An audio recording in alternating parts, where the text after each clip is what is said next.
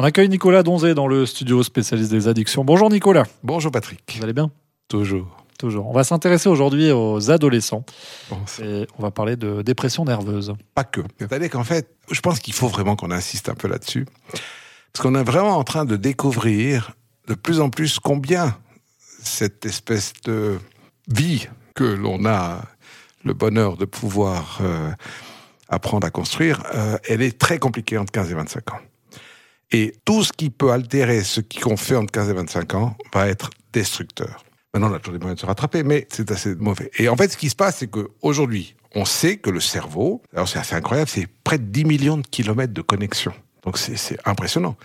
Et pour qu'on construise ces autoroutes de l'information, eh bien, euh, ce qui se passe, c'est qu'il y a des, des guides, il y a des constructeurs, il y a des ingénieurs, il y a des chefs d'orchestre. Et on a euh, de plus en plus cherché à comprendre comment ça se construit, ces connexions neuronales. Et en fait, ce que l'on sait, c'est que pendant l'adolescence, c'est particulièrement très important. En fait, dès l'enfance, le cerveau, il va construire ses connexions. D'ailleurs, c'est pour ça que on a deux, trois périodes dans la vie où on est un peu perdu vers 5, 6 ans, euh, le cerveau se reconstruisant un peu, les enfants apprenant des choses qu'ils n'avaient pas encore la conscience d'apprendre avant, ont des fois des questionnements. C'est là qu'on mesure que entre 5 et 25 ans, toute modification complète de notre carrosserie est peut-être pas une bonne idée parce que notre cerveau se construit. Donc, laissons-le devenir ce qu'il doit être, puis après on verra ce qu'on va faire. Et ce que l'on est en train de découvrir, c'est que bah, il y a pas mal de pathologies qui se développent vers 15, 16, 17, 18 ans, entre autres la, schizophrénie, euh, des paranoïas, la dépression, pathologies qui sont assez euh, existantes. Après, euh, tout n'est pas que cerveau, hein, on a aussi d'autres dimensions. hein. Dans le mot psychiatrie, il y a le mot psyché qui veut dire âme quand même. Donc il y a quand même peut-être des dimensions qui nous dépassent dans nos maladies. Mais ce qu'on a observé aujourd'hui, alors ça c'est assez intéressant, c'est que plusieurs acteurs sont fondamentaux dans la construction du cerveau de l'humain, et particulièrement pendant l'adolescence. Et c'est en fait le système de la récompense, avec tous les neurones qui ont une action de dopamine, de stimulation de la dopamine, et de libération de cette dopamine, qui est cette euh, le neurotransmetteur du plaisir. On commence, je pense, à le mesurer. Et puis, ah, je vais revenir avec mon ami fidèle, le système endocannabinoïde. Encore lui. Toujours, il va, il va toujours revenir nous dire coucou, lui. hein. Il est très modeste, mais il est indispensable. Et maintenant, on est en train de voir qu'il y a un système qui s'appelle le système nétrine. On va pas rentrer dans des détails qui ne servent à rien, mais ce qu'il faut juste savoir, c'est que ce système est probablement le chef d'orchestre. C'est-à-dire que aujourd'hui, on sait que pendant l'adolescence, il y a des neurones qui sont dans le système limbique. hein. Le système limbique, c'est le système de nos émotions, nos peurs, nos colères, nos envies, va envoyer des connexions avec le cortex préfrontal. C'est-à-dire que nous sommes faits d'émotions, de, pulsions, d'envie, de folie, de, de ce qui caractérise l'humain. Et il faut, pour devenir adulte, apprendre à faire de ces énergies incroyables une force mesurée, contrôlée. Et c'est ça le but de l'adolescence. C'est de laisser nos folies devenir des énergies constructrices et non destructrices. C'est pas que l'adolescent, lui, il est perdu. Hein, on pas oublier ça. Donc il faut pas s'inquiéter. Avant d'être malade, un adolescent, il est adolescent. C'est pas une maladie l'adolescence. Enfin, depuis des milliers d'années, ça l'est pas. Maintenant, c'est vrai qu'il y a des, des- gens qui pensent que peut-être à partir du moment où un adolescent bouge ou qu'il dit des conneries, il est malade. Non, il est juste adolescent.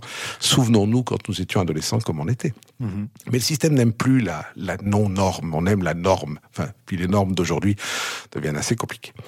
Donc, ce qui se passe, c'est que l'adolescence, qu'on sait maintenant, c'est que la nétrine est un élément fondamental pour la construction des connexions neuronales. Et cette nétrine, elle est très sensible aux drogues, particulièrement les familles des amphétamines, les stimulants, la cocaïne.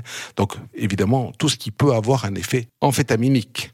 Hein, donc, dans ce contexte-là, je reviens toujours c'est sur les médicaments euh, comme la ritaline, ça sont des médicaments amphétaminiques. Donc, quel est l'effet positif ou négatif sur le cerveau? Il y a des tas de questions qui commencent à se poser. Et ce qu'on est en train de voir aujourd'hui, c'est que on était parti dans l'hypothèse presque religieuse, et c'est une erreur en médecine, de considérer que la dépression nerveuse est une maladie qui est due à un problème de sérotonine. On est en train de remettre en question ce, ce dogme en considérant que probablement que les neurotransmetteurs vont être un peu déficients, chez les patients et les adolescents sont particulièrement fragiles pour ça, mais c'est pas forcément la sérotonine. C'est probablement l'anétrine, le système endocannabinoïde, une activité de la dopamine qui peut être modulée. Donc on voit en fait qu'on est en train de devoir se remettre un peu en question avec humilité par rapport à toute la problématique des maladies psychiatriques et surtout des pathologies chez l'adolescent et en particulier aussi la dépression nerveuse. Parce qu'il y a des études qui montrent que finalement entre 15 et 25 ans, peut-être que les antidépresseurs c'est pas la meilleure solution. Mmh. Donc l'adolescent, il est juste vivant. Et on doit prendre soin de son cerveau. Ben, un corps sain dans un esprit sain, hein, c'est et réciproquement. Et, en deux mots, est-ce que les réseaux sociaux sont des perturbateurs du cerveau de l'adolescent? ah, Disons qu'aujourd'hui, je pense que c'est un des pires. Ils vous stimulent de manière absolument fausse notre système naturel de curiosité. Et donc, par conséquent, il nous met en état d'ébullition. Et comme le cerveau de l'adolescent est déjà en ébullition, finalement, si on devait rêver d'un monde qui se construise correctement, euh, un adolescent ne devrait pas avoir de réseau social euh, comme ça, ou alors il l'utilise avec intelligence, c'est-à-dire sous contrôle. Comme on apprend à boire à une certaine époque, on devrait apprendre à se promener sur un réseau social, parce que finalement, un réseau social, c'est la jungle. Et on se perd. Puis il y a des animaux sauvages dangereux. Merci beaucoup Nicolas Donzé. Je pense qu'on en refera une, une autre chronique hein, sur ce, ce thème-là. Je vous en prie, oui, oui, volontiers.